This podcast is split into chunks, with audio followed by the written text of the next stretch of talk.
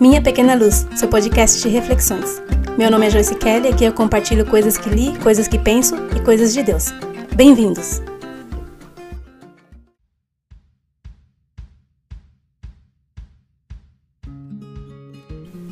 Sorria, haja o que houver. Acredite e lute. Continue, agradecendo pela vida e por continuar desfrutando da alegria de viver. A vida nos surpreende constantemente Vamos descobrindo coisas novas e incríveis e descobrimos uma força que vem diretamente do autor da existência para o centro do nosso ser fraco e indigno. Assim a caminhada continua, em meio a vitórias, fracassos, perdas, ganhos, alegrias e tristezas. Temos fé e existimos. Existir é um milagre. Que coisa melhor do que essa deveríamos almejar? Enquanto houver vida, há possibilidades, caminhos a percorrer, descobertas a fazer e há esperança para tudo debaixo do sol. Mantenha os seus olhos fixos na luz que vem sempre pela manhã trazendo um ar de recomeço. Tudo bem se as coisas não deram certo ontem. Você está aqui hoje. Respire fundo, mantenha um ritmo consciente e constante. Você pode não ter alcançado o que espera ainda, mas se está caminhando na direção do melhor de Deus, confie que a sua graça te envolverá, fortalecerá e guiará num caminho de surpresas inimagináveis. Ele tem planos para você, de paz e não de mal, planos de esperança e de um futuro melhor.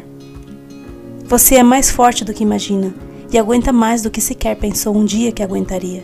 Porque em Deus nós temos força e resiliência. Você pode olhar para si mesmo e achar que não aguenta mais, que a situação é caótica, mas Jesus olha para você e vê esperança na sua situação. Te dá força e te diz, como disse ao paralítico: levanta-te e começa a andar.